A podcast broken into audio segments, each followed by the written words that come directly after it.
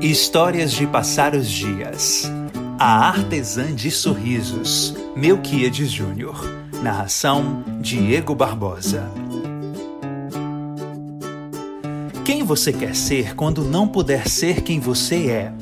Ficou difícil? Diz Hilda que está descobrindo. Esse isolamento, essa quarentena, esse fique em casa, esse não sei que vírus está mexendo com a paciência na casa das quatro mulheres. Ela com a filha Yasmin, a mãe Lourdes e a irmã Ilma. Quando dá fé, a louça tá lavada, a comida tá feita, a roupa estendida, o piso brilhando e o dia só fez começar. O guarda-roupas está organizado uma, duas vezes.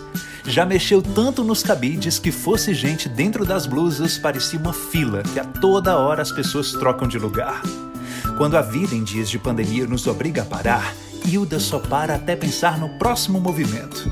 E não é mera questão de aquietar o juiz, os boletos que o digam. É preciso segurar a barra, com ou sem código. A mulher já tacou os pés no mundo quando mais jovem. Saiu de Aquiraz para São Paulo, cozinhou para gente rica, trabalhou em loja das mais chiques da Faria Lima. Morou no Rio de Janeiro, viu gente famosa, voltou para o Ceará. Abriu um negócio, teve filha e quando se acostumava a dizer que já passou por tudo, nunca passou por isso. Eu não pensei que com 57 anos a gente fosse viver uma situação dessa, de precisar ficar em casa por causa de um vírus aí matando as pessoas. Sempre fui meio andarilha, spilicute. Hilda é Hilda Martins, mulher rendeira da Prainha, em Aquirás, pertinho de Fortaleza. A sua casa só tem mulher e só tem rendeira. A matriarca, Dona Lourdes Souza, 74 anos, ensinou desde cedo às meninas a renda de bilro, uma sucessão de fios entrecruzados, formando harmoniosos desenhos. Alguns consideram a prima rica do artesanato. Na almofada nascem preciosidades, de toalhas de mesa a biquíni. São peças complexas, mas nem sempre valorizadas. No centro das rendeiras da prainha, 35 famílias de artesãs tiram dali o seu sustento. As lojas estão fechadas, como quase tudo. Após duas décadas entre São Paulo e Rio de Janeiro, fazendo de um muito, Hilda, de volta, sentou em frente à almofada, pegou os birros que não segurava desde a juventude e, quando se percebeu, estava entrecruzando os fios, como se os olhos não acompanhassem o movimento autônomo das mãos. Aí eu percebi que a renda para mim é igual andar de bicicleta. Não se esquece. Mas essa bicicleta chamada quarentena nunca pedalou. E depois de seguir novamente faxinando a casa e mexer mais uma vez no guarda-roupas, descobriu que elas, as roupas, queriam sair. Era uma coisa de dentro do móvel com outra de dentro dela. A mistura das duas foi uma mulher marmotosa, já definiu a mãe Dona Lourdes. A idosa passa o dia fazendo a renda para administrar a paciência. Hilda vestiu-se de cigana, maquiou-se, colocou uma rosa no cabelo, pegou cartas de tarô e gravou vídeos para desejar boas vibrações a vocês que estão me acompanhando. Desde quando tu é cigana, menina? Ah, mãe, é só para fazer live. A vida agora é live para a internet. As mulheres da casa não sabem se riem mais dos bastidores ou da gravação.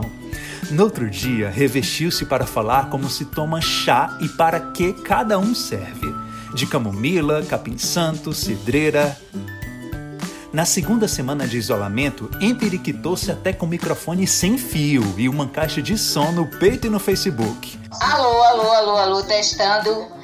Hoje tem Mokunzá! Três horas da tarde, na hora de merendar, merende mucunzá. É só vir aqui, o copinho é dois reais. Nessa quarentena, isolamento social, vamos nos virar nos 30. Se vira nos 30. E é mucunzá na hora de merendar, é só dois reais.